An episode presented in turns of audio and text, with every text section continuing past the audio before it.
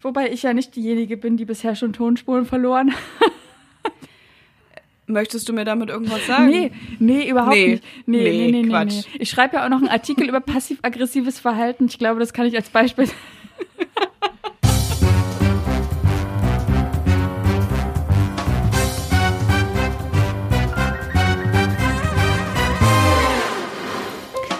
Hallo und herzlich willkommen beim Wein und Weiber Podcast. Mein Name ist Mona und ich sitze hier zusammen mit meiner Kollegin Lisa. Jede Woche sprechen wir hier bei einem guten Glas Wein über die Liebe, über das Leben und über unsere Arbeit beim Online-Magazin wmn.de. Heute soll es um das Thema Drogen und die Darstellung von Drogen in der neuen Serie Die Kinder vom Bahnhof Zoo gehen. Also seid gespannt, es gibt Spoiler, ein, zwei wahrscheinlich. Hört nicht weiter, wenn ihr noch gar nichts davon geschaut habt. Aber erstmal begrüße ich dich, meine liebe Lisa. Schön, dich äh, hoffentlich zu hören auf meinem Ohr. Wie Geht's dir? Hallo, liebe Mona. Ist sehr, sehr freundlich, wie du mich hier gerade angeteasert hast. ja, und ich bin äh, ganz gespannt äh, auf unser Thema heute. Was, was was du dir ausgesucht hast für uns beide. Was mich natürlich aber auch äh, umwandert, weil ich die Serie natürlich auch gucke. Ich war mir so sicher, dass du es schaust, als ich darüber nachgedacht habe, hm, wor- worüber sprechen wir? Ich, schrei ich schreibe Lisa jetzt nicht, hast du die Serie geguckt, sondern ich schreibe Lisa einfach, wie weit bist du bei Christiane F? Das ist alles, was ich dir geschrieben habe. Und es war mir klar. Ja, also deine, deine, deine genaue Nachfrage war, äh, wie ist dein Stand bei Wir Kinder vom Bahnhof Zoo oder bei Christiane F? Dann hab ich so, weiß ich nicht, was, was will sie jetzt von mir? Aber ich glaube, ich habe trotzdem geschrieben, äh, Folge 5 oder so. Wieso? Also wir haben uns da sehr gut verstanden, ohne irgendwie zu kommunizieren. Das hat auf jeden Fall sehr gut funktioniert. Aber genau, du hast damals geschrieben, damals, vor ewigen Zeiten, damals, das war vor zwei, drei Tagen, hast du mir geschrieben, du bist bei fünf, Folge 5, du bist jetzt durch. Nee, nee, nee, nee. Du bist noch nicht Nee. mal durch. Ich habe, ähm, ich will jetzt nichts Falsches sagen, ich glaube, ich bin bei Folge 7. Wie viele Folgen gibt es überhaupt? acht. Es gibt insgesamt acht. Okay, ich bin dem Ende sehr nah.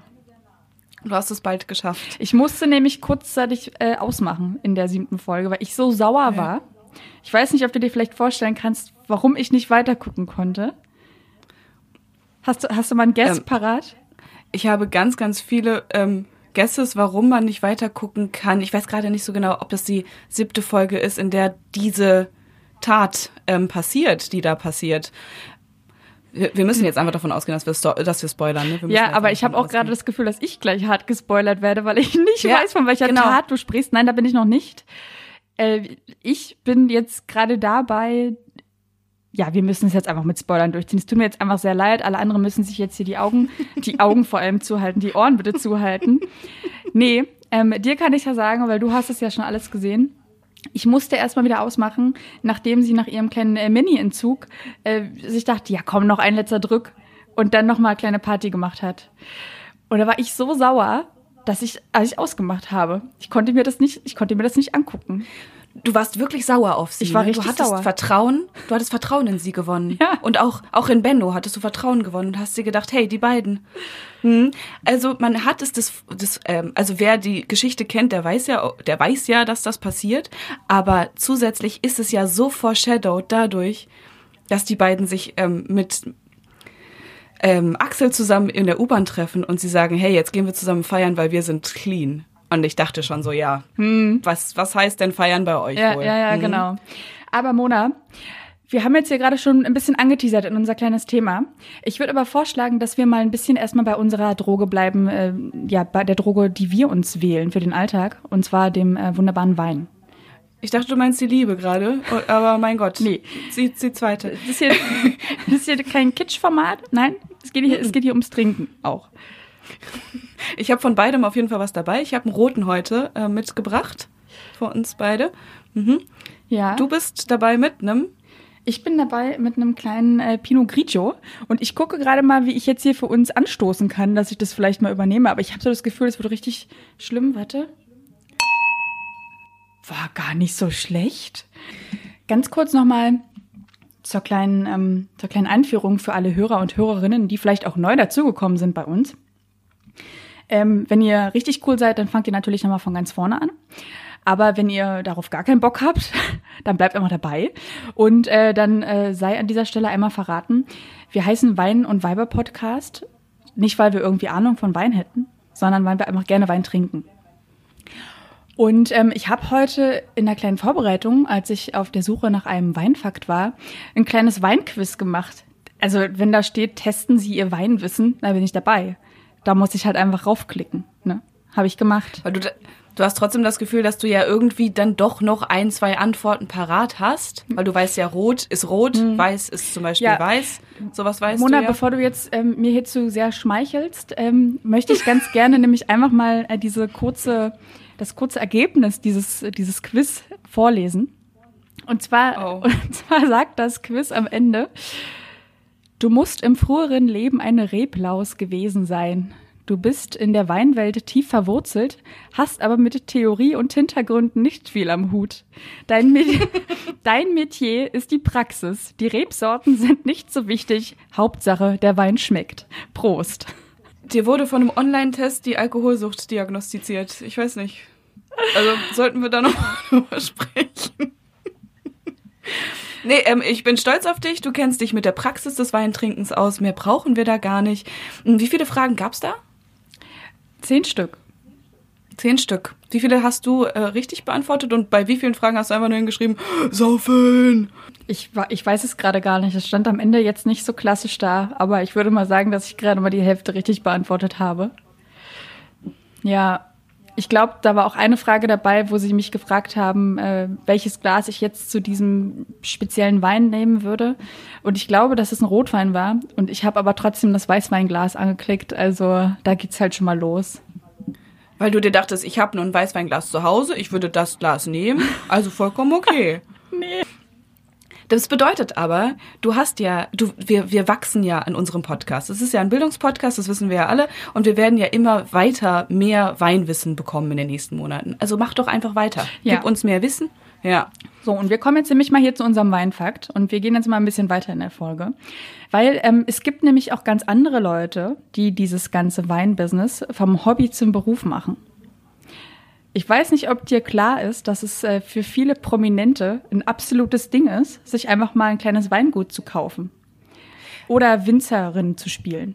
Zu spielen. Äh, Joko Winterscheid fällt mir gerade als Name ein. Ich, wo ich wollte dich nämlich gerade fragen, ob du mir jetzt drei Prominente nennen könntest. Drei Stück? Drei Stück. Ja, das machen so viele Leute, dann muss man schon mindestens drei zusammenbekommen. Also ich weiß, dass Klaas Häufer Umlauf ein Pferd hat. Zählt, Zählt das auch als Wissen was, von irgendwas? Was hat dieses Pferd, trinkt dieses Pferd gern Wein oder inwiefern bereichert das jetzt unseren Weinfakt? Es ist ungefähr genauso ekelhaft äh, prätentiös wie ein, ein, Weingut sich zu kaufen, finde ich. Deswegen hm. ist das eine Riege. Ich kenne, hä? Hm, wir sprechen gerade nur von deutschen Prominenten, ist das so? Nee. Wir Prominentinnen. Prominent? Prominente. Mit, von der deutschen Prominenz ist das gegendert. Aber wir sprechen okay. weltweit über, über Weingüter weltweit. Barack Obama, der hat jetzt gerade nicht mehr viel zu tun. nee. Und der hat auch einen Podcast jetzt übrigens. Okay. Nee, auch nicht. Weiß ich nicht. Sag's mir doch. Heißt, heißt der zufällig Wein und Barack? ja, der, der wurde getitelt in der Zeit dieser Podcast als ähm, gemischt, gemischtes USA oder sowas. Äh, na, gemischtes, gemischtes USA-Hack. Gemischtes USA-Hack? Irgendwie sowas, ja. Stimmt das oder erzählen wir gerade Scheiße? Nee, das stimmt. Ich habe das auch gesehen. Das hat natürlich ähm, derjenige, dem der Original-Podcast gehört, sehr, sehr stolz präsentiert auf seinem Instagram-Kanal. Ja, sorry, aber da kann man auch ruhig ein bisschen stolz drauf sein. Okay. So, du, ich löse jetzt einfach mal auf, um jetzt hier einfach mal ja. meinen Weinfakt äh, auszuführen. Und zwar, liebe Mona, Hättest mhm. du es gedacht, dass wir jetzt gerade hier über ein Quizformat gesprochen haben und dann ist einer dieser Winzer, Günther Jauch, hm. der hm. hat nämlich ein Weingut in Otegraven geerbt. Und das ist ein mega krass altes Weingut. Das ist einfach aus dem 15. Jahrhundert. Und wenn er dann irgendwann mal fertig ist als Moderator, dann wird er halt hauptsächlich einfach Winzer sein da drauf. Ja, ich möchte jetzt hier nicht das falsch aussprechen, aber auch ein Gérard Depardieu hat Für, hat, klar, hat 14 Weingüter in Frankreich. 14. Also Oh man, Crazy. Ja, der weiß aber auch, wie das gute Leben spielt. Der weiß auch, welchen, mh, welche Leckereien man sich dazu äh, in den Mund reinziehen muss. Okay, jetzt hätte man denken, mhm, weiter. Dann auch noch eine äh, Prominente, die äh, ich sehr, sehr gerne mag, und zwar Drew Barrymore. Die hat aber kein eigenes Weingut, sondern die hat ihren eigenen Wein, der ihren Namen trägt. Und zwar heißt der Barrymore Pinot Grigio. sehr, sehr cool. Ist sehr kreativ, finde ich. Sehr, sehr kreativer Name. Ja. Ja. Und äh, du hast jetzt vorhin den Namen äh, Joko Winterscheid hier einfach mal reingeworfen. Das ist genau die gleiche Story. Joko Winterscheid, Matthias Schweighöfer haben zusammen mit einer Winzerin namens Juliane Eller auch einen Wein kreiert. Der heißt Drei Freunde Wein. Übrigens äh, sehr lecker, ist jetzt keine Schleichwerbung, aber den trinke ich einfach gerade hier in meinem Glas. Wirklich? Ja, wirklich. Hast du dir den gekauft, weil du dir dachtest, äh, Joko ist eine coole Socke? Nee, Oder- da dachte ich mir, so die 10 Euro habe ich dann noch übrig. Die 10 Euro. Das sind dann einfach mal übrig. Ja, klar. Hat Spaß. So, Schleichwerbung vorbei. So, und ich, ich, ich hau jetzt hier einfach mal noch ein paar Namen raus. Nämlich auch Angelina Jolie und Brad Pitt. Madonna, ACDC, Sting. Haben auch alle natürlich ein Weingut. Warum auch nicht? Und, auch noch sehr, sehr bekannt, Günther Klum. Der Papa von Heidi Klum hat natürlich auch ein eigenes Weingut. Und das ist übrigens sehr, sehr geil. Das ist in ähm, Peaceport an der Mosel. Da hat er einen Weinberg gekauft. Und äh, diese Lage nennt er einfach selber Günthersley, wo dieser Wein wächst. Was ich dich ja jetzt frage, Lisa, wieso wissen diese ganzen Prominenten, wie man Wein herstellt? Oder meinst du, dass es vielleicht auch ähm, eine klitzekleine PR-Aktion ist und dass die gar nicht unbedingt alle ganz genau wissen, wie man so einen Wein überhaupt herstellt? Würde würd ich jetzt die Frage an dich rausgeben. Ich glaube, die haben einfach alle ein bisschen zu viel Geld und zu viel Zeit. Und damit haben wir das Thema doch geklärt. Ja, nee, da möchte ich jetzt auch gar nicht mehr zu sagen. Äh, ich möchte aber ganz gerne diesen Namen Günter Klum noch mal hier ein bisschen nachklingen lassen und als perfekte Überleitung nehmen zu dem Thema, was wir in den letzten Wochen einfach immer besprechen. Und vor allem noch mal ganz kurz mit dir darüber sprechen. Günter Klum ist ja gerade auch ein wichtiger Name, der immer wieder durch die Presse geht. Und zwar weil die diesjährige Gewinnerin kriegt ja gar keinen Vertrag mit One 1 Fab. Wusstest du das? Nee, wusste ich nicht. Ja. Normalerweise bekommen die immer einen Modelvertrag und 100.000 Euro, glaube ich, die Gewinnerin von Germany's Next Top Model. Mhm. Und das- und das was, Cover? Was ich auch schon eine Fre Das Cover, und das Ka von Cover der Harper's Harper's Bazaar. und ein Auto. Mhm. Was? Also ich finde es, ja doch, es ist okay, es ist ein geiler Preis, aber ich finde irgendwie diese 100.000 Euro sind ein bisschen eine Albernheit, oder? Also Zumal das ja vor Steuer ist. Also du arbeitest ja für dieses Geld, das heißt, Stimmt. du kriegst auch noch viel, viel weniger raus. Ja. Und Du hast halt drei Monate deines Lebens ähm, in eine Fernsehsendung äh, rein investiert und dich da auch viel nackig gemacht, glaube ich. Ja. Hashtag gestern. Ich glaube, gestern wurde sich nackig gemacht. Ich muss dir ganz kurz, äh, während, bevor du reinstartest, dieser, ich habe es nicht gesehen. Ich, ich habe es gestern, ich konnte es, ich habe es nicht gesehen. Heute ist Freitag. Gestern war Jeremy's Next Top. Ich konnte es nicht sehen. Ähm, ich war verhindert äh, tatsächlich und deswegen habe ich es nicht gesehen. Mm, Aber ich habe eine gute Ausrede. Du bist richtig sauer. Ich verstehe es. Du bist richtig sauer. Ähm, ich habe eine gute Ausrede. Ich war gestern äh, in einem Restaurant. Was? Ja, und Du- das ist, du hast das da ist drin- geil, dass da drin gegessen? reagierst. Ich habe in einem Restaurant, ich habe auf einem Stuhl gesessen im Restaurant, habe Aperol Spritz getrunken und habe im Restaurant gegessen. Und ähm, das ist möglich anscheinend äh, in, in Hotels, in Hotelrestaurants. Weil ein Freund von mir hat mich besucht oder hat äh, Berlin besucht und ist nach äh, war in einem relativ schicken Hotel und da gibt es unter anderem ein Restaurant. Und deswegen habe ich gesagt, dafür, um einmal in diesem Jahr das erste Mal und wahrscheinlich auch erstmal das letzte Mal in diesem Jahr äh, essen zu gehen, lasse ich Germany's Next Top Model ausfallen. Und es tut mir leid. Erzähl mir. Was, Es ist, was passiert es ist. ist okay, aber ich möchte ganz gern, bevor ich ganz kurz meine Meinung zur gestrigen Folge abgebe, die sich Ja. sehr kurz halten wird, ähm, eine, eine kleine Klatschseite hier zitieren, wo ich äh, nämlich noch mal ein bisschen nachgelesen habe, was es damit auf sich hat, mit diesem ähm, Grund, dass es keinen One-1-Vertrag dieses Jahr geben wird.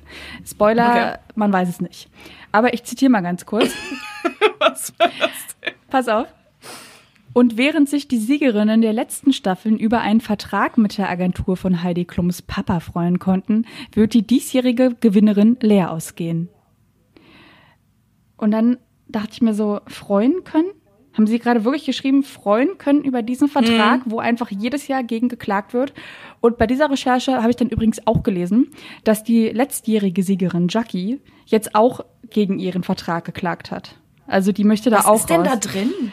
Was ist denn das für ein Knebelvertrag? Was soll? Ich habe jetzt nicht ganz viele Insights, aber es ist wohl so, dass da sehr streng reglementiert wird, für welche Kunden du arbeiten darfst und dir extrem krasse Deals manchmal durch die Lappen gehen, weil das halt entgegen den Vertragsbestimmungen ist. Aber nagel mich darauf jetzt nicht fest. Ich weiß nicht genau, was da drin steht. Das ist natürlich auch alles sehr clever gemacht, weil es natürlich auch eine Verschwiegenheitsvereinbarung gibt. Hm. Aber das ist so mein Stand, den ich aus dem Klatsch und Tratsch mitbekommen habe. Bedeutet, jetzt ist es vielleicht auch was Gutes für die, dass sie ihren eigenen Vertrag unterschreiben dürfen. Wahrscheinlich ist das für die Models nur super. Genau. So, äh, meine kurze und bescheidene Meinung zur gestrigen Folge. Ja, was soll ich großartig sagen? Ähm, sie haben äh, Rollschuhe angehabt, haben ein kleines Rollschultraining gehabt und ähm, mussten dann auch mit den Rollschuhen shooten. Natürlich hatten sie auch noch jeweils drei große Hunde, die sie an der Leine hatten, dass man auch ein bisschen äh, ins Rutschen kommt und mussten auch noch ähm, bisschen Shoppingtüten tragen.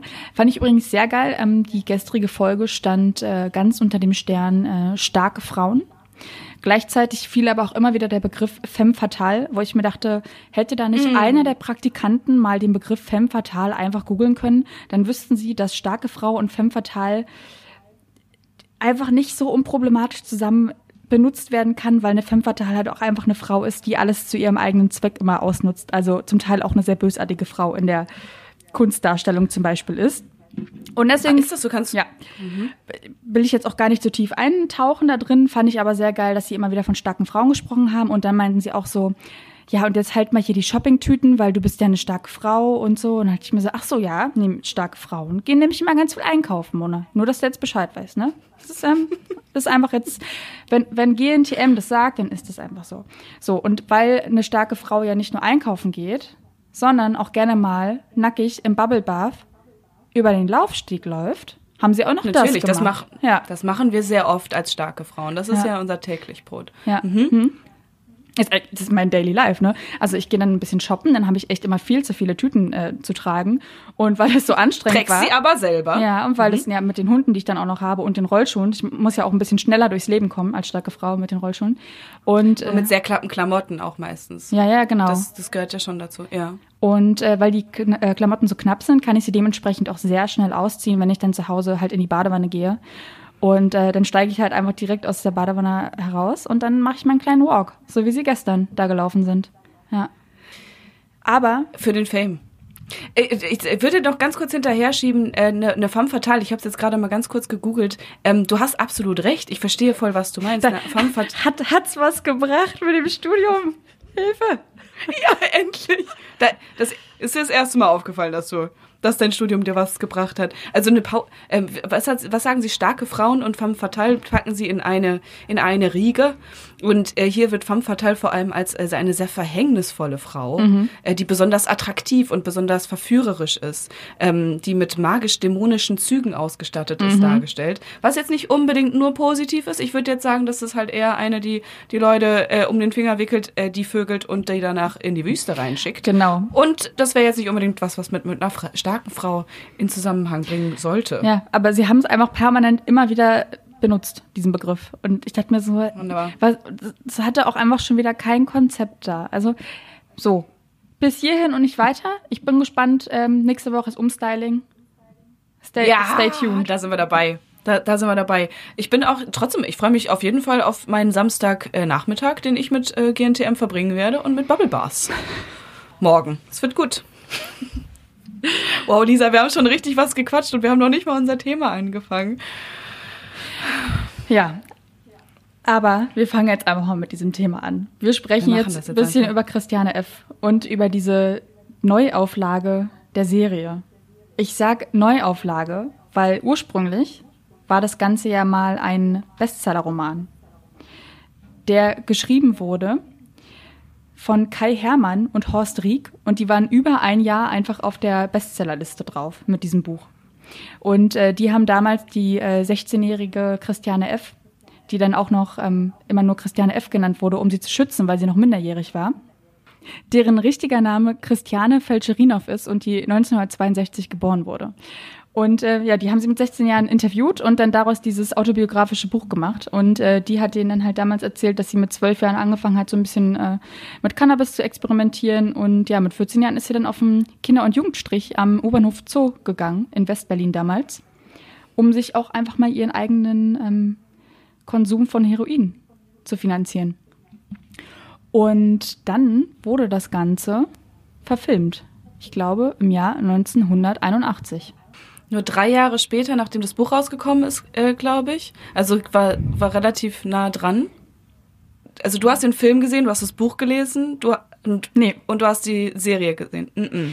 Hast du alles getan? Ich, ich habe alles getan, was man mit Christiane F. Gutes, tun kann. Gutes, gute, gute Drogenfrage. Hast du alles getan? Ja, ich war sehr inspiriert von Chris, Christiane. Ähm, ja, nee, ich habe auf jeden Fall alles gelesen. Ich habe das erste Mal das Buch halt in der Schule auf jeden Fall gelesen. Und ich wundere mich, dass so wenige Leute in meinem Umfeld das in der Schule mitbekommen haben. Ich glaube, in der achten, neunten Klasse war das Pflichtlektüre für uns und auch der, den Film danach zu schauen war Pflichtlektüre für uns. Und ich finde auch, das ist eine unfassbar wichtige Lektüre. Also eigentlich verstehe ich nicht, warum man dann noch das 28. Mal Goethe liest, ähm, aber sowas Existenzielles wie so ein Drogenaufklärbuch in der Schule eben nicht mitbekommt. Also ich muss sagen, ich habe das Buch nicht gelesen, war bei uns nicht im Literaturkanon in der Schule vorhanden. Heile Weltscheimer hier. Ja, Berlin einfach, ne? Da ist ja heile Welt. Da muss es ja nicht sein. Es kann natürlich halt auch daran liegen, dass es, ähm, dass, dass du in Berlin dann von nichts mitbekommen hast in der Schule. Es kann natürlich wirklich sein, ähm, dass sie es extra gemacht haben und in der Schule nicht auf den Lehrkanon, wie du es ausdrückst, ges ges geschrieben haben. Denn ich weiß ganz genau, dass in meinen jugendlichen Jahren danach Berlin für mich das röteste Tuch war. Ich hatte Angst vor dieser Stadt so sehr. Dieser, dieser Bahnhof Zoo, ähm, als ich das erste Mal nachher beim, im Bahnhof Zoo angekommen bin, um da aus so einem Zug zu steigen, ähm, dachte ich so, oh Gott, hier kann man doch nicht sein. Hier wird man doch direkt aufgeschlitzt, da wird dir ähm, ein, ein Opiat wird dir in deine Nase reingesteckt. Ich dachte, das ist der, der schlimmste Ort auf der ganzen Welt. Und wahrscheinlich, vielleicht ist es das äh, ein Grund dafür, warum ihr damit nicht so konfrontiert wurdet. Weil ihr musstet ja in dieser Stadt irgendwie überleben. Schwierige Nummer. Wie das klingt. Und wie empfindest du den äh, Bahnhof Zoo heute, wenn du da bist? Bist du da überhaupt noch ab und zu? Äh, sehr, sehr selten, denn ich bin ja äh, Ostberlin ähm, ansässige Frau. Ja, und man kommt ja sehr wenig ähm, im Moment durch die Gegend. Aber ja, der Bahnhof Zoo ist, der, der ist ja eingebettet in ein sehr schönes Ambiente jetzt gerade. Aber trotzdem, also der Drumherum ist irgendwie, da ist sehr viel Shopping, da sind schöne Hotels, da ist ein Zoo. Also da ist ja, da ist ja ein geiler Zoo sogar. Ähm, aber trotzdem hast du habe ich auf jeden Fall immer diese Zurückgedanken an, du gehst rein in den Bahnhof Zoo und du hast eigentlich das Bild von Christiane vor dir, wie sie gerade äh, sich ein bisschen Heroin kauft. Und das kommt auch, das geht, glaube ich, nicht mehr weg. Naja, zumal die Drogenszene ja da immer noch äh, zu einem sehr großen Teil ansässig ist. Aber ist natürlich heute alles ein, naja, besser will ich jetzt nicht sagen, aber besser organisiert auf jeden Fall weil es da jetzt auch einfach die Möglichkeiten gibt, wenn da auch Menschen auf der Straße leben, also obdachlos sind, dass man da duschen gehen kann, dass man da Essen bekommt und so. Also ja, es ist ähm, deutlich organisierter, habe ich gelesen, ähm, als es damals zu der Zeit einfach war. Mhm deutlich organisierter wahrscheinlich. Also okay, es gibt mehrere Programme, die dazu beigetragen haben, dass die Heroin oder generell die krasse Drogenszene äh, verteilter wird und cleaner wird irgendwie auf eine Art. Ähm, wir haben ja zum Beispiel eine, eine unserer Mitredakteurinnen ähm, hat ein sehr interessantes äh, Interview geführt mit jemandem, der ihr erzählt hat, dass es in Berlin beispielsweise ein Programm gibt, wo du deine Drogen, die du kaufst, einfach irgendwo auf, dem, auf der Straße, kannst du einschicken in ein Labor. Die testen das auf äh, die Reinheit dieses, dieser Droge und schicken dir dann die Droge zurück mit dem Testergebnis. Das ist kompletter Schwachsinn, das solltest du dir nicht in deinen Kopf reinballern oder wo drin steht, ähm, das ist einigermaßen clean und es geht. Mhm. Ähm, Aber jetzt sag mir mal bitte, wenn du suchtkrank bist, ich weiß ja nicht, hm. wie lange dieser Labortest dauert. Aber jetzt erstmal, mal, jetzt mal ernsthaft, wo holst du dir jetzt den Briefumschlag, die Briefmarke, dass du das erstmal einschickst und dann nimmst du dir die zwei Wochen Zeit, ohne das vorher selbst, äh, einfach an dir selbst zu testen? Ich, ich stecke jetzt nicht so drin, aber äh, also per se gute Sache, möchte ich nichts dagegen sagen. Hm, hm, hm. In der Praxis stelle ich es mir trotzdem schwierig vor. Der Punkt ist sehr valide, du hast absolut recht. Ich glaube, ähm, also das hat sie auch in ihrem Artikel geschrieben, es geht vor allem um diese Berliner Jugendszene, die ja sehr gerne mit Drogen experimentiert, Mhm. sich das aber sehr gerne dann auch fürs Wochenende aufspart. Ja, okay. Und diese, diese, dieses Programm wirbt auch wirklich dafür, du hast deine Drogen vorm Wochenende zurück. Das ist halt auch ganz geil so.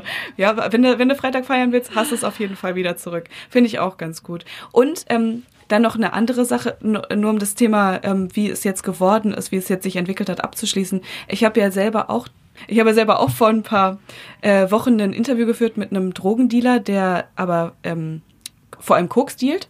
Und der hat erzählt, dass äh, diese ganze ähm, Verteilung der, der Spots natürlich auch ganz anders wurde. In den 70er Jahren als, oder Ende der 70er Jahre, als Christiane F. ihre Drogen besorgt hat, wo wir gleich wahrscheinlich noch drauf eingehen, hatte sie ähm, ein paar Lokationen, wo sie ihre Drogen herbekommen hat. Unter anderem der Bahnhof Zoo. Lokation? Jetzt ist Lokationen. Lokationen. Meinst du Lokalitäten? Orte.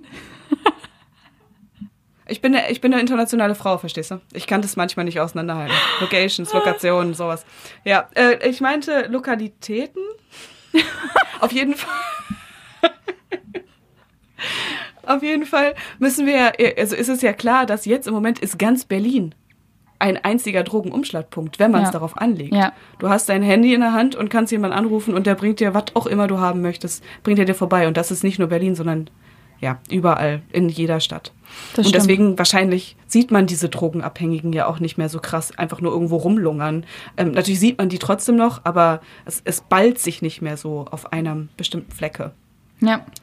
Ich kann dazu nur ganz kurz einmal sagen, ähm, wie gesagt, ich habe das Buch nicht in der Schule lesen müssen und war auch ähm, so behütet in meiner Kindheit, dass ich einfach nie mit diesem Thema Drogen in Berlin auch konfrontiert wurde, obwohl ich ja von hier komme. Äh, bin auch im größten, zum größten Teil immer im Ostteil der Stadt aufgewachsen. Ähm, und das so ein krasses Erlebnis hatte ich, als ich dann wirklich so das erste Mal am U-Bahnhof Zoo war und auch S-Bahnhof, Regionalbahnhof. Und es ja da wirklich einfach ähm, Automaten gibt, wo du dir saubere Spritzen ziehen kannst und die da einfach bis heute hängen. Und ähm, das war wirklich auch der Punkt, wo ich gesagt habe, ähm, ich gucke mir mal den Film an. Wie gesagt, ich habe das Buch nie gelesen, aber ich habe mir den Film halt angeguckt damals, den, den Originalen. Und ähm, ich weiß auch noch, dass der mich richtig fertig gemacht hat. Schon, ne? Der ist heftig. Ähm, Hast du, hast du das bewusst gesehen, diese Spritzen, die da hingen? Oder musstest du drauf aufmerksam gemacht werden? Weil es ist ja, man kann es ja vorbei, man kann ja dran vorbeilaufen und es überhaupt nicht mitbekommen. Ich glaube, dass ich da drauf aufmerksam gemacht wurde, als ich da mit jemandem vorbeigelaufen bin. Aber Okay. Ja.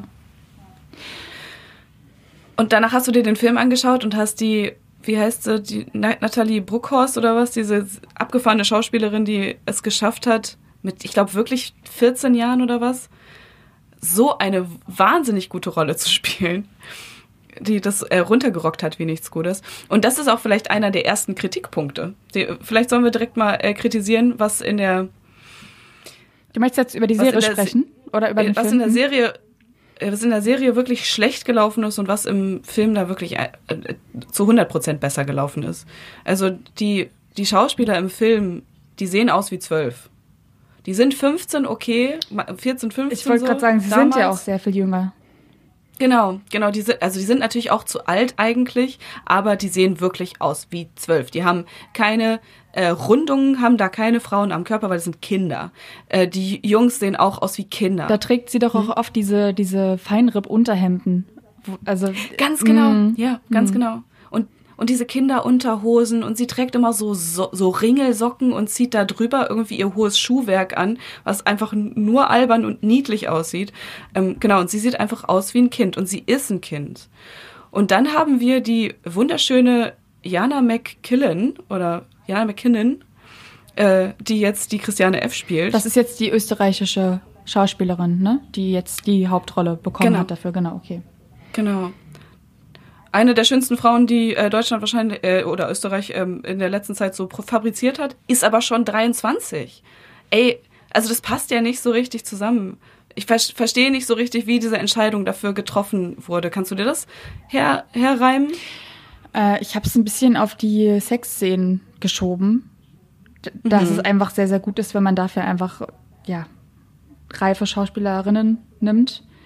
Weil ich habe mich ernsthaft, das kannst du ja heute nicht bringen. Du kannst da jetzt da nicht ähm, 15-jährige Schauspielerinnen zusammen diese Szenen spielen lassen. Also ich, ich fände es äh, hochbedenklich, moralisch gesehen. Du, du fändest es hochbedenklicher, eine Sexszene zu äh, filmen zwischen zwei jungen Schauspielern, als die zu filmen, wenn die sich gerade, wenn die gerade so tun, als würden die sich äh, Heroin äh, in den Arm fixen?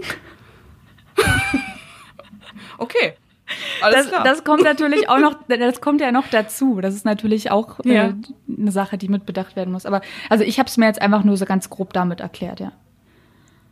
Ja, was kann sein, dass es damit was zu tun hat. Es kann natürlich halt, also was ich auch ein bisschen ähm, mir noch dazu gedacht habe, ist wahrscheinlich, das sind einfach wahnsinnig gute SchauspielerInnen, die jetzt da gecastet wurden. Die sind zwar alle ein bisschen älter. Meinst du, das war jetzt wichtig, dass die da gut sind, die Schauspieler?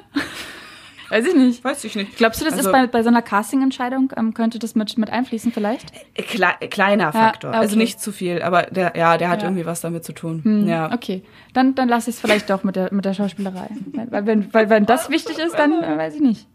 Ja, ja und hm, sonst wärst du ja ideal dafür. Aber da sagst du was sehr Gutes und sehr Richtiges. Also die äh, schauspielerische Leistung ist ähm, wirklich sehr, sehr großartig ja, das haben die schon, das haben die schon geil gemacht. Aber ich, ich, ich kenne gerade nicht den Namen von der anderen Schauspielerin. Ich weiß nur, dass sie in der Serie Stella heißt. Lena Urzendowski. Genau. Ich habe keine Ahnung, warum ich mir diesen Namen merken kann, aber das, äh, ja, die findet statt. Und die finde mhm. ich sogar noch viel großartiger. Ja. Weil sie auch einer der wenigen Charaktere ist, äh, wo dieser Drogenkonsum irgendwie ordentlich rübergebracht wird. Also die sieht halt einfach wirklich abgefuckt aus. Da hat sich die Maske scheinbar einfach ein bisschen mehr Zeit genommen, weiß ich nicht die wird, ja genau, die stimmt, die sieht irgendwann wirklich schlimmer aus als äh, alle anderen. Die anderen bleiben irgendwie hübsch, komischerweise. Ähm, aber da, äh, das ist ja auch gerade eines von den Dingern, die ich ganz, ganz schwierig fand am Anfang der Serie, weil alle wunderschön aussahen. Ich meine, die sehen alle toll aus, das sind alles einfach hübsche Schauspieler, aber die sahen, während sie diese Drogen konsumiert haben, toll aus. Die sahen noch bis zum, ich glaube, bis zur fünften Folge oder was, sahen die noch echt okay aus und haben Spaß gehabt. Da wurde zwischendurch mal ähm, so sehr alles in Zeitlupe darstellen, damit alles noch ein bisschen cooler und ein bisschen schöner wirkt. Das, das wurde selbst auch gemacht. Hm. In dieser Serie, wo es eigentlich um Tod und äh, Schrecklichkeiten geht. Die, äh, die Süddeutsche Zeitung hat äh, online dazu gesagt, eine Spur zu viel modeltauglicher Heroinschick. Hm. Ja, das bringt äh, hm. glaube ich, sehr, sehr gut auf den Punkt. Äh, ich gebe dir da absolut recht. Ähm, was dann auch wirklich, also das Hauptproblem und warum wir eigentlich über dieses Thema auch sprechen, ist, ähm, wie sehr kann diese Serie vielleicht auch das Thema Drogen glorifizieren? Und ähm, wenn mir da einfach eine, eine Hauptdarstellerin präsentiert wird, die diese Christiane F. spielt, und die trägt da einfach so eine dermaßen geilen äh, Cowboy-Boots und dann auch noch diese geile äh, Federjacke da, ich mir denke, würde ich so kaufen, wenn ich es im Laden sehe. Hm. Hm. Aber gleichzeitig ist die halt einfach, müsste sie komplett fertig mit ihrem Leben sein, aber die trägt ihr Outfit da komplett flawless. Es ist, ähm, frage ich mich schon, wie das gehen soll, wenn man so einen Drogen nimmt. Ja, also dass die Christiane F. und ähm, äh, wahrscheinlich auch die anderen irgendwie ganz hübsche Leute waren, das äh, muss man ja gar nicht irgendwie unter den Tisch fallen lassen. Das ist ja vollkommen in Ordnung. Die hatten ja auch anscheinend, die hatten ja tatsächlich am Anfang unfassbar großen Spaß dabei. Und ich finde es einfach auch super wichtig, das zu thematisieren, auch zu zeigen, dass es dass es geil sein kann und dass es der, dass, dass so Trips halt gerade das, das Schwierige an solchen Trips ist ja, dass es so geil ist. Und wenn man einfach nur die ganze Zeit das schlecht machen würde und die, die, und die ganze Zeit nur mit dem Hammer draufhauen würde und sagen würde, Heroin ist scheiße, Drogen sind kacke, alles ist doof, dann wäre das so unauthentisch. Dann hätte das nichts mehr damit zu tun, was man eigentlich mit der Serie aussagen will. Ja. Weil die Serie sagt ja, also weißt du, was ich meine? Die mussten am Anfang da durchgehen, das alles ein bisschen schön darzustellen, um dann zu zeigen, ja, aber es ist nicht nur geil. Danach sterbt ihr daran. Ja, aber ich sehe das noch ein bisschen anders als du. Also du findest es jetzt anscheinend mhm. ja irgendwie in Ordnung dargestellt.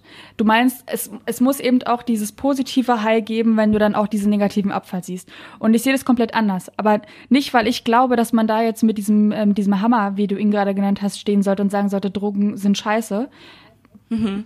Weil das ist natürlich auch der falsche Ansatz. Aber also man kann das einfach unglaublich, diesen Drogenkonsum unglaublich geil darstellen und auch künstlerisch darstellen und es aber trotzdem auch wieder auffangen. Und das tut diese Serie meiner Meinung nach einfach nicht.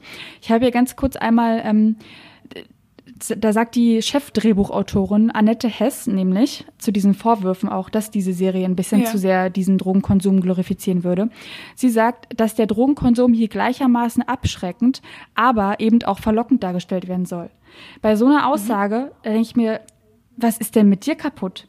Also du gibst gerade offen zu, dass dieser Heroinkonsum auch ein bisschen verlockend dargestellt werden soll. Und es wird ja einfach tatsächlich, jetzt ähm, als ein Beispiel, gibt es ja diese, diese, diese Zoom-Technik, dass du zum Beispiel diesen, auf diesen Löffel immer zeigst, der erhitzt wird, damit du dir damit dein ja. Heroin äh, fertig machen kannst und dir das spritzen kannst. Das ist doch eine unglaublich triggernde Szene für Menschen, die Drogen vielleicht irgendwie wirklich geil finden und dieses High gut finden. Mhm. Und also genau, also ich finde gar nicht so schlimm, dass es so eine Szene jetzt an sich gibt, aber es müsste halt aufgefangen werden, indem halt einfach auch die negativen Dinge von diesem Drogenkonsum aufgezeigt werden. Und ähm, ich bin jetzt noch nicht komplett am Ende und ich glaube, dass es auch noch mal ein bisschen abgefuckter sein wird. Mhm. Aber ähm, bisher, wie gesagt, ich bin in Folge 7, kurz vorm Ende. Und das einzig Schlimme, in Anführungszeichen, was bisher passiert ist, ist, dass äh, bisher nur einer sich den goldenen Schuss gesetzt hat. Und diesen Filmtod, oder Serientod meinetwegen, hat man nicht mal gesehen. Er wurde einfach nur ganz kurz einmal in einem Dialog erwähnt und äh, ist dann auch noch nur noch in der Zeitung zu lesen gewesen als Szene da stirbt jemand und das wird nicht mehr dargestellt. Also ich fand das total erschreckend, dass das eben nicht gezeigt wurde, weil ich kann mich daran erinnern, im Film wurde oder sowas doch gezeigt, oder? Da wurde doch viel öfter so ein goldener Schuss auch mal äh, in Bildern verarbeitet. Ja, stimmt, da wurden die Junkies ähm, mehr gezeigt. Auch diese, ich erinnere mich an diese Szenen, wo in dem damaligen Film einfach so ein Junkie auf so einer Berliner Ekeltoilette mhm. ähm, tot äh, aufgefunden oder halbtot aufgefunden wurde. Ich ja. glaube, der hat sich danach wieder berappelt. Genau, das, ähm, das hat der Film auf jeden Fall unfassbar gut gemacht. Das Ding ist aber dabei, der Film hatte zwei Stunden Zeit. Die Serie nimmt sich acht Stunden, um das aufzubauen. Und du bist noch nicht am Ende und da kommt noch einiges auf dich zu. Ähm, ich will das aber, also ich will das gar nicht ver, ähm, verneinen, was du sagst. Du hast absolut recht mit ganz vielen Sachen. Mhm. Aber das ist, ich, ich habe mich darüber auch ein bisschen gefreut, dass sie es so gemacht haben in der Serie, weil es im Buch eben genau so dargestellt wurde. Äh, Christiane F. war es im Buch auch anscheinend ein Anliegen, dass die, dass das Geile an Heroin dargestellt wird. Und ich erinnere mich immer noch an diese an diesen einen Satz, den sie in Buch, ins Buch reingeschrieben hat, ähm, als sie das erste Mal Heroin gesneeft hat, hatte sie danach in zwei Wochen High. Zwei Wochen lang war sie in der Schule besser, sie hat, war wacher, sie war glücklicher, sie war einfach aufgeschlossener, sie hatte einfach ein geileres Leben als vorher. Zwei Wochen. Aber hatte sie Und jetzt wirklich ein geileres Leben als vorher? Weil ich meine, die Frau ist halt auch, also wir sprechen jetzt mal von der, von der realen Frau, die ist einfach ihr Leben lang bis heute suchtkrank. Äh, nein, wir sprechen nicht davon, dass Heroin ihr Leben besser gemacht hat. Ja. Ich spreche davon, dass, dass dargestellt wird, was ein, ähm, ein Herointrip wirklich im Körper auslöst und warum die, die Leute darauf hängen bleiben. Weil so viele Leute denken sich, wenn sie einmal, wenn sie einmal, egal welche Droge, Heroin am schlimmsten, aber egal welche Droge nehmen, ja, ich mache das ja nicht so wie die anderen. Ich werde ja davon nicht abhängig. Ich mache das einmal am Wochenende und dann vielleicht zweimal am Wochenende, aber mehr auch nicht. Und nein, findet nicht statt, weil was ihr geil findet, da gewöhnt ihr euch dran. Das wollt ihr wieder und wieder und wieder. Und deswegen muss das dargestellt werden, wie geil das ist. Weil sonst checken das die Leute nicht, dass sie darauf hängen bleiben werden. Du ich, musst wissen, ja, ich, warum. Ich, ich bin komplett auf deiner Seite. Ähm, es, es gibt ja auch noch zahlreiche andere Filme und Serien, die sich diesem mhm. ganzen Thema annehmen. Äh, annehmen. Äh, ich habe jetzt hier nur ein paar Beispiele mitgebracht. Muss ich, muss ich auch erstmal suchen hier. Ähm, wir haben zum Beispiel den Film äh, Trainspotting, die auch sich, die sich auch mit dem äh, Thema Heroin auseinandersetzt. Wir haben ähm, die Serie Breaking Bad, wo es um Crystal Meth geht. Wir haben äh, Narcos, wo es um Koks geht. Wir haben den Film Requiem for a Dream, wo es einmal um Diätpillen, aber auch um Heroin äh, meines Wissens geht. Und auch hast du hast du den äh, sorry hast du den Film gesehen, den Requiem for a Dream Film? Ja, ich habe alles gesehen, was ich hier gerade zitiere. Weil ich wollte dich kurz fragen zum Thema Requiem for a Dream. Würdest du sagen, dass es da zu 100% viel besser dargestellt wird? Weil, also ich kann mir vorstellen, dass es genau der Film ist, auf den du hinaus. Also, nee, ich möchte äh, eigentlich die, gleich über. Die Art und Weise. Ich möchte eigentlich gleich mhm. ein paar Beispiele zu Transporting äh, geben. Und zwar ähm, ist das nämlich auch genau das Ding, da wird nämlich ganz genau so geil aufgezeigt, ähm, dass Drogen auch was, was Cooles sein können. Mhm. Und zwar sagt da einfach der ähm, eine Charakter zum Beispiel, nimm den besten Orgasmus, den du je hattest, multiplizier ihn tausendmal und du bist noch nicht mal nah dran. Daran, wie sich eben so ein Drogentrip anfühlt. Über welche Drogen sprechen wir gerade? Da sprechen wir auch über Heroin. Mhm. Und ähm, da gibt es dann zum Beispiel auch noch so eine Szene, wo der, ähm, der Hauptcharakter sich ein kleines Opiumzäpfchen auf so einer richtig versifften äh, Toilette gürten wollte. Und das ist ihm dann leider in die dreckigste Toilette überhaupt reingefallen. Und dann hat er da ein bisschen reingegriffen, ist da ein bisschen reingestiegen. Und diese Szene ist dann so übergegangen in so einen kleinen surrealen Moment, wo er dann plötzlich in so einem Ozean schwimmt, als er nach diesem kleinen äh, ah, okay. Opiumzäpfchen ähm, taucht. Also da gibt's auch extrem viele Momente, wo einfach so dieser Drogenkonsum verherrlicht wird. Auf, auf sehr, sehr gute Art und Weise. Also ähm, große Empfehlung von mir, der Film äh, Trainspotting. Ja. Aber da gibt es eben auch so eine kranke Szene in diesem Film, dass ich den auch gar nicht mehr danach nochmal gucken konnte und die mir bis heute so im Kopf geblieben ist. Äh, wer das jetzt nicht wissen möchte und dem das vielleicht auch zu krass ist, kurz einfach mal zweimal 15 Sekunden vorspulen. Aber ähm, es gibt dann auch die Szene, wo gezeigt wird, dass eben aufgrund dieses Drogenkonsums zum Beispiel ein Baby stirbt. Und dann wird ja dieses tote Baby gezeigt, was da so von Adern durchzogen ist. Und ja, einfach so aussieht, als hätte es da zwei Wochen gelegen, weil die Eltern halt einfach drauf waren. Ach so, die haben sich nicht mehr gekümmert um das Baby und das ist genau. gestorben. Und diese Szene kriege ich, wie gesagt, bis heute nicht aus dem Kopf und deswegen, also am Ende gehe ich aus diesem mhm. Film raus und weiß so, ja, Drogen sind scheiße. Aber gerade gucke ich mir diese Serie an von Kinder vom Bahnhof Zoo, denke mir so, geile Stiefel, geile Jacke, cool, dass ihre, ha cool, dass ihre Haare so lockig sitzen, wie sie sich da die Spritze setzt. Ja, Haare sind immer ein bisschen sehr gestylt, da hast du ein bisschen recht, ja, ist richtig. Mhm. Mhm. Würdest du jetzt sagen, dass das Ende dieser Serie, dass diesen, diese komplette Glorifizierung dieses Drogenkonsums, die einfach stattfindet, aufwiegt? Ich würde dir tatsächlich sagen, dass äh, da eine Szene passiert. Ich kannte die Szene, ich wusste, dass die Szene stattfinden wird. Und ähm, als diese Szene im, im, in der Serie dargestellt wurde, war ich komplett fein damit da dachte ich, okay, alles ist gut, ihr habt das richtig geil umgesetzt. Ähm, und trotzdem jetzt, du hast, du hast an so vielen Stellen recht. Ich erinnere mich gerade an den ganzen, an, an den absoluten Anfang der Serie, wo es nicht mal unbedingt nur um Heroin geht, sondern am Anfang geht es ja um Trips. Da schmeißen die sich diese kleinen bunten Pillen die ganze Zeit in, mhm. ins Gesicht. Mm, und der, der Freund von Christiane, der Benno, der im Buch halt überhaupt nicht Benno heißt, das habe ich überhaupt nicht verstanden, der heißt eigentlich Detlef. Also Detlef, er schmeißt sich irgendwie ähm, ein paar Trips ein. Und alleine, dass Detlef sagt, ich habe mir heute zu viele Trips eingeschmissen und davon muss ich jetzt gerade kotzen, das hat mich so sauer gemacht. Weil du kannst dir nicht als zwölfjähriger Junge ein paar Trips einschmeißen. Du, also, es geht nicht, es ist zu viel. Du kannst vielleicht einen halben Trip dir reinschmeißen und das ist schon zu viel. Und das ist, das hat mich so sauer gemacht, weil ich dachte so, ah, okay, die Kinder denken jetzt wahrscheinlich, oder die Leute, die sich das angucken, die denken jetzt wahrscheinlich, ein Trip ist ja wohl da noch in Ordnung. Mehrere ist dann ein bisschen blöd. Und da, da dachte ich auch so, die, dieses Mengenverhältnis wird überhaupt nicht richtig dargestellt. Gutes, ganz, ganz falsch. Sehr, sehr gutes Beispiel, mhm. ähm, sehr neue und äh, deutsche Serie, How to Sell Drugs Online Fast. Mhm. Hast du gesehen? Mhm.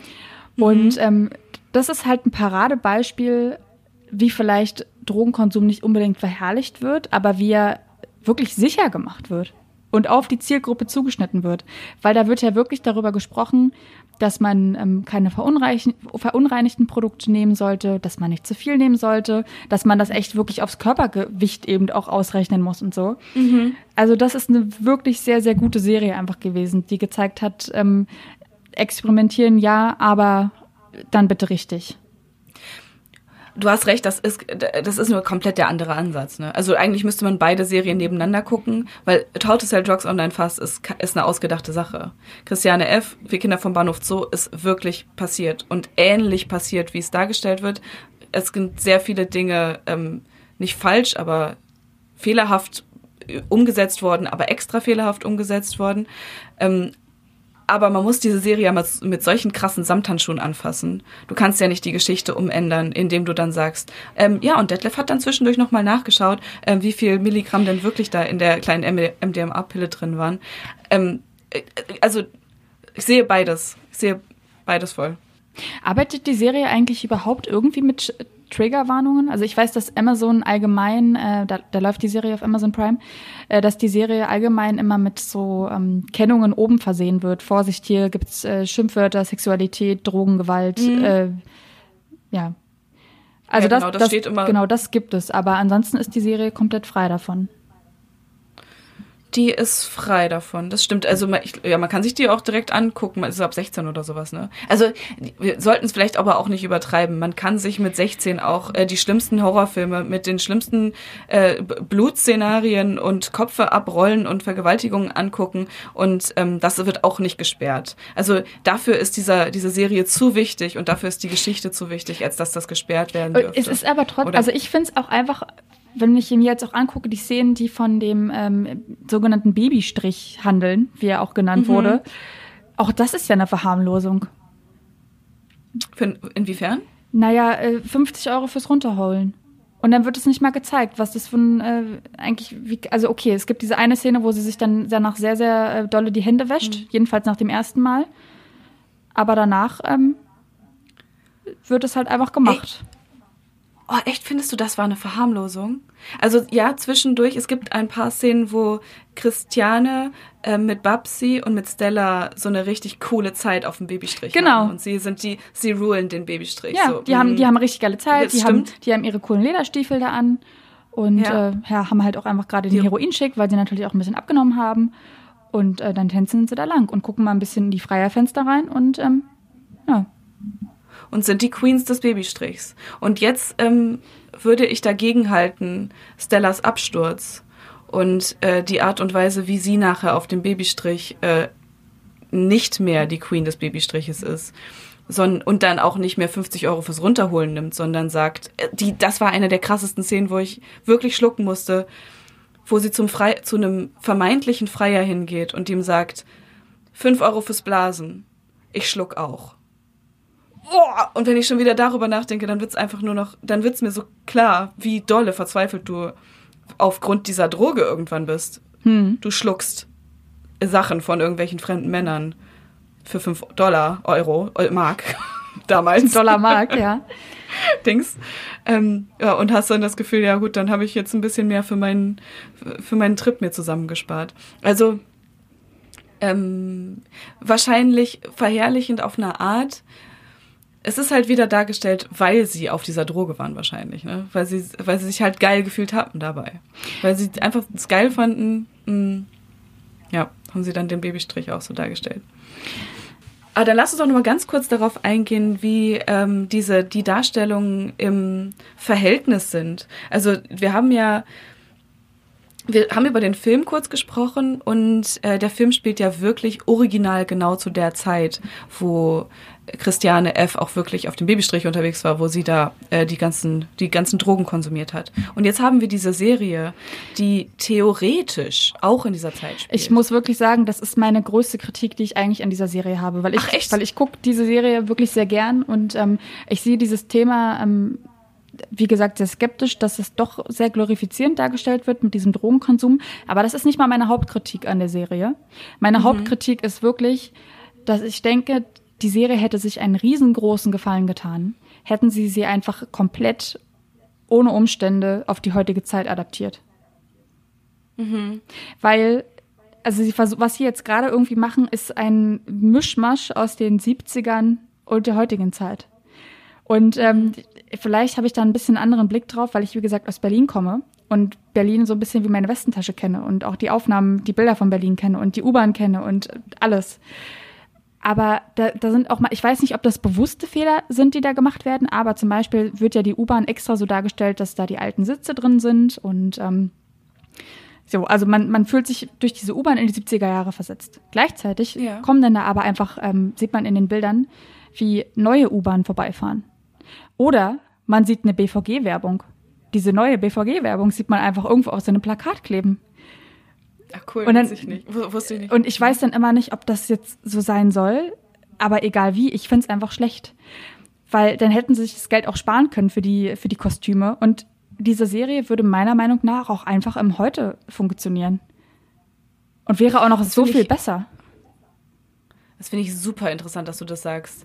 Äh, äh also, dass die Serie einen Bogen spannen möchte zwischen den späten 70ern und der heutigen Zeit. Ich glaube, das ist der Punkt, wo, wo wir einfach sagen müssen, okay, die haben das auf diese und diese Art umgesetzt. Und dann muss, die haben ja, und da muss ich sagen, ist schlecht gemacht. Findest du? Ja, weil dann hätten also, sie diese Gegensätze ja noch viel krasser darstellen können. Dann hätten sie ja noch viel mehr damit spielen können. Aber so wirkt es irgendwie, als hätten sie da kleine Filmfehler gemacht und einfach nicht jetzt noch das, die letzte Mark für die Retusche benutzt. Um zum Beispiel okay, die PVG-Werbung also wegzumachen. Ich finde, das sind lustige Easter Eggs vielleicht sogar. Also ich, mir ist es zum Beispiel gar nicht aufgefallen, dass die BVG-Werbung drin ist. Aber es gibt ja, es gibt so eine auf eine Art Easter Eggs wie sowas. Also der Stil zum Beispiel, den die Leute da tragen. So, das ist nicht unbedingt das, was die äh, damals in den 70ern getragen haben. Die sehen unfassbar stylisch für heutige Verhältnisse aus. Und, und trotzdem ähm, versuchen sie es auch ab und zu wieder mit diesen Boots und den Lederjacken aufzufangen genau aufzufangen, aber auf so eine ironische Art und Weise, so wie wir heute auch äh, coole äh, 80er Jahre Sachen tragen würden. Also da, äh, einmal alleine das, aber über Stil lässt sich ja auch dann streiten und ähm, die Tatsache allein, dass das Sound äh, dieser Club, in dem die da die ganze Zeit äh, rumchillen, das ist einfach der ähm, das war damals in den 70er Jahren der ähm, modernste Club Europas. Ja. Und das sieht auch heute so aus, als wäre es der modernste Club Europas. Der sieht nicht aus, als wäre er damals der modernste Club Europas gewesen. Und das ist wieder eine Sache, die ich sehr begrüßt habe. Das fand ich super. Das fand ich, ich fand es großartig. Ich fand es auch toll, dass die nicht unbedingt äh, David Bowie die ganze Zeit gehört haben, was sie in der eigentlichen in dem Film tun, ähm, ja im Film tun und natürlich halt auch im Buch tun und auch wirklich getan haben, sondern sie hören halt Techno und Hauszeug und der DJ sieht irgendwie cool aus und das ist alles so dolle raufgesetzt auf eine 2020-Situation, dass wir uns irgendwie genau vorstellen können, ach so stimmt, ja, Drogen gibt's ja heute auch noch. Das ist ja gar keine äh, Geschichte von damals, die nicht mehr passieren kann. Aber ich frage dich, wenn du sagst, man sollte das eigentlich in die heutige Zeit überbringen, wie? Wie hätte man das machen sollen? Dann hätten die alle Smartphones dabei gehabt, hätten ihren Dealer angerufen, hätten gesagt, äh, Entschuldigung, kannst du bitte in zehn Minuten äh, an, an Ecke da und da sein? Äh, ich, ich kauf dir was ab. Dann hätte diese ganze Bahnhof-Zoo-Geschichte überhaupt nicht stattgefunden. Es, es gibt zwar immer noch den Strich am Kurfürstendamm, am Kurf an der Kurfürstenstraße. Ja. Den Genau, den gibt's zwar immer noch, da wären sie wahrscheinlich auch dann unterwegs gewesen, aber alleine der Babystrich, der, der passiert ja gar nicht mehr so, wie er damals passiert ist. Da laufen keine 13-jährigen Mädchen mehr auf der aber Straße. Aber dadurch, rum. dass die äh, Schauspielerin 23 ist, ist ja gar kein Problem. Musst du ja immer mal sagen, wie es ist. Also ich sehe doch gar keine Probleme. Ob die, also wir hängen ja jetzt heutzutage auch nicht äh, permanent am Handy. Also ob die da jetzt noch ein Smartphone in der Tasche haben und äh, sich, wie gesagt, einfach diese komischen Retuschen da gespart hätten um da jetzt den, ähm, diesen Unter, unter, diese Unterführung darzustellen zum Beispiel, die es ja mhm. so gar nicht gibt heute mehr am, äh, am Bahnhof Zoo. Nee, also wie gesagt, ich glaube, sie hätten sich einen Riesengefallen getan und hätten daraus vor allem zudem noch eine richtig geile Berlin-Serie machen können. Wäre das der, der, der Geschichte wohl gut, ge äh, gut gegangen damit? Aber ich, also, ich meine, es gibt, es gibt darüber schon einfach ein Buch und es gibt dazu auch einen sehr, sehr breit rezipierten mhm. Film warum, also man muss doch jetzt gar nicht in diese Tradition eintreten. Man kann doch einfach was Neues daraus machen. ist doch vollkommen in Ordnung. Also ich finde, dieser Versuch, es in diese Zeit zu übertragen, hat dem Ganzen eher geschadet. Wobei ich natürlich gar nicht dem Ganzen den Charme absprechen möchte. Also ich finde ja natürlich die Kostüme äh, auch mega cool. Und natürlich mhm. auch äh, ist das was Besonderes, dass dieses äh, ja, diese fiktive Parallelwelt da schon fast aufgetan wird, weil es eben nicht der Realität entspricht und dass man plötzlich dann aus der Gropiusstadt da im Hintergrund auch noch irgendwelche Berge sieht, die äh, beschneit sind und so. Also das sind schon coole Momente, die die Serie hat. Ähm, ja. ja, aber wie gesagt, also entweder hätten sie es komplett ins Hier und Jetzt überführen müssen oder richtig drastisch einfach in die 70er Jahre äh, tun müssen, also mit, mit aller Konsequenz. Oder diese Mischung einfach noch viel, damit noch viel, viel mehr spielen müssen. Aber so finde ich es fast schon ein bisschen schwach. Es ist dir nicht, okay, es ist dir nicht Konzept genug. Du hast das Gefühl, da, da wurde nicht genug nachgedacht darüber, was sie da eigentlich fabriziert haben. Finde ich interessant. Aber du ich, findest ich die Mischung ja, gut. Ich finde, das ist eigentlich die richtige Art der Mischung zwischen dem äh, zwischen dem damals und dem heute, weil sie hätten nicht wieder eine Serie produzieren, nicht eine Serie produzieren können, die genauso ist wie der Film. Das hätte nicht funktioniert. Also den Film gibt's schon und den Film jetzt seinen Rang abzulaufen, das geht nicht. Ich glaube, durch diese Serie werden auch viel mehr Leute jetzt anfangen, diesen Film zu gucken und dieses Buch zu lesen, einfach weil ähm, die ja wissen ähm, oder weil man beim, beim ersten, bei den ersten Folgen schon merkt, ähm, dass da noch viel mehr hinter der Geschichte steckt, als das, was da jetzt gezeigt werden kann. Ja. Also wahrscheinlich wird es noch einen viel größeren Aufruhr des, der ganzen Geschichte nochmal geben und das wird es alles nochmal aufleben lassen und das ist genau richtig so. Aber trotzdem braucht diese Serie auf jeden Fall einen Zugang für die jungen Leute. Und Ja. der Zugang, ja, das sind dann irgendwie sexy äh, Boots. Ja, über sexy Boots kommt man an die Leute ran. Also, um das Ganze jetzt auch noch mal hier, ähm, um das Letzte zu sagen, was ich zu dieser Serie jetzt auch noch zu sagen Mhm. habe. Ähm, ich ich finde sie rundum, wie gesagt, ich gucke sie und ich finde sie gut. So, aber also und auch, dass ich mich jetzt hier hinsetze und sie kritisiere, spricht ja einfach Ja. für die Serie, dass ich mir überhaupt die Zeit dafür nehme. Und was ich zum Beispiel wirklich sehr, sehr gut und wichtig finde, ist, dass sich die Zeit genommen wurde, Zeit genommen wurde, ja, äh, dass die ähm, Charaktere so gut gezeichnet wurden und das auch erklärt, versucht, äh, versucht wurde zu erklären, warum kommen sie eigentlich alle in diese Lage. Absolut. Und dass dann auch noch so viel Screentime einfach für die Erwachsenen übrig geblieben ist. Und dass man am Ende einfach wirklich sagt, ähm, also ich weiß jetzt nicht, wie es dir ging, aber ich kann mich mit keinem einzigen dieser Charaktere da identifizieren. Ich finde sie rundum alle kacke. Wa- Was sie zu unglaublich guten Schauspielern macht. Aber mich interessieren diese Charaktere da einfach nicht. Was ich unglaublich interessant finde, wie man das überhaupt schaffen kann in der Serie. Ist es bei dir so, dass dir die, dass dir die Charaktere da irgendwie nahegegangen sind? Ich glaube, ich habe da einen anderen Zugang zu. Ich äh, habe diese Charaktere ja doch schon äh, länger mit mir rumtragen. Und vor allem Babsi ähm, war mir so, so wichtig. Es war mir so wichtig, wie die dargestellt werden würde. Es war mir so wichtig, wie die das äh, umsetzen am Ende. Und ich finde, mit, also mit Babsi habe ich eine, eine sehr äh, enge Verbindung im Moment. Ähm, Also, weil du das aus, Ja. dem, aus dem Buch über den Film und bis in die Serie jetzt genau, ganz hast. genau. Okay. Ja, weil ja, ganz genau. Und ich finde, sie ist auch wirklich sehr, sehr gut dargestellt. Und bei ihr ist es ja auch tatsächlich so, dass sie auch in eine andere Situation gehoben wurde. Im Buch beziehungsweise im echten Leben war sie nicht so eine aus einer so reichen Familie. Aber das ist ja auch genau das, was wieder dann dargestellt wird, ähm, was diese, was diese Serie unfassbar gut darstellt. Es geht nicht nur darum, dass du arm bist. Ja. Es geht nicht darum, dass du unbedingt in der Gropiusstadt aufgewachsen sein musst, um Heroin oder e egal was abhängig zu werden.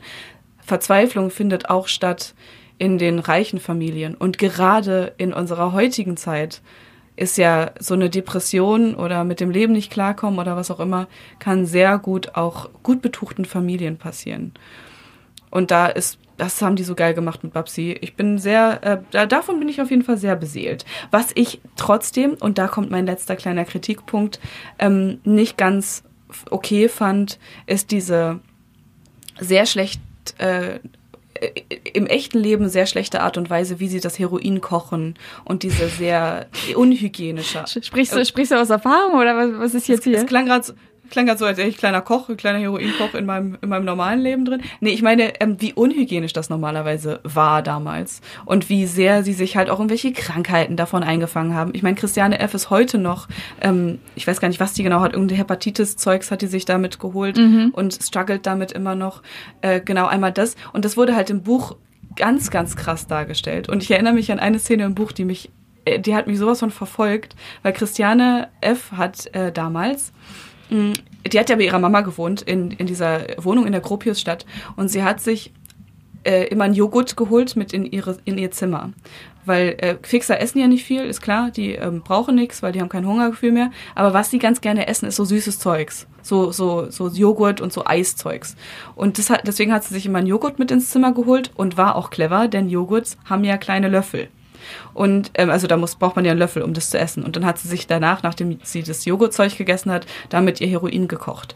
Und Praktisch. Zwei in eins. äh, so, oder? Äh, Da hat sie auf jeden Fall ähm, zwei Fliegen, eine Klappe mäßig gehandelt. Nur ich fand es dann so ekelhaft, weil ich dachte, also das dann nochmal obendrauf ekelhaft. Weil sie hat ja erst den Joghurt, hat sie sich so weggeschlemmert. Und danach hat sie darauf auf diesem Löffel ihr Heroin gekocht, hat sich das hochgezogen. Bisschen Proteine. das irgendwie Da sind direkt Proteine mit dabei. Ist, also Vollverwertung. Absolut, ja, da hat alle, hat, mhm. das war dann nochmal der extra gesunde Kick. Probiotika sind das doch im, jo im Joghurt. Ja, irgendwie so. Genau, also das wurde auf jeden Fall in der Serie gar nicht thematisiert. Da war alles Heroin einfach clean und sauber und super. Keiner hat irgendwelche Krankheiten oder auf jeden Fall nicht dolle. Das fand ich sehr schwierig. Aber einmal hat sie Gelbsucht. Stimmt. Was, was ich auch nicht wusste, dann meinte ich auch zu meinem, zu meinem Göger, den ich jetzt auch einfach übernehmen werde, diesen Begriff, weil ich ihn einfach großartig finde. Weil ich zu meinem Göger, äh, Gelbsucht, woher bekommt man das? Da meinte er, naja, zum Beispiel von dreckigem Besteck. Also von diesem Fixerbesteck. Ja. Also äh, muss ich dir auch widersprechen. Stimmt, du hast recht. Aber das, das stimmt, du hast ich, recht. ich möchte jetzt gar nicht noch ein riesengroßes weiteres Thema aufmachen, weil ich würde eigentlich deine Worte ganz gerne so stehen lassen, als Worte zum Sonntag, beziehungsweise zum Montag, wenn diese Folge herauskommt. Und, ähm, und mit, dieser, mit dieser regen Diskussion jetzt einfach unsere Hörer und Hörerinnen vielleicht entlassen. Ja, sehr gerne. Ey, das hat mir richtig doll Spaß gemacht, mit dir darüber zu quatschen. Ähm, ich bin noch nicht durch irgendwie mit dieser Serie. Ich, die beschäftigt mich auf jeden Fall noch. Wann guckst du weiter? Naja, also nächste Woche bin ich natürlich fertig. Da können wir das Schon. ja, da werde ich einfach mal ähm, meine Meinung, meine abschließende Meinung nochmal mitbringen und äh, werde dir sagen, ob ich jetzt wirklich final finde, ob das ähm, doch nochmal diese Glorifizierung einfach rausgezogen wurde durch das Finale, durch das Grand Final der Serie. Das Grand Final. Und dann vielleicht auch einfach nochmal ins Buch überschwenken. Würde ich auch an dieser Stelle einen kleinen Aufruf vielleicht machen wollen zu den HörerInnen dieses Podcastes. Dieser, dieses Buch, wenn ihr nicht elfenhalb seid, ähm, und äh, das Gefühl habt, dass ihr davon getriggert werden könntet, dann lest euch das Buch durch. Okay, genau. Triggerwarnung an der Stelle. Kleines bisschen spät. Stunde sieben haben wir auf der Uhr. Kleines bisschen spät für eine Triggerwarnung. Ähm, ja.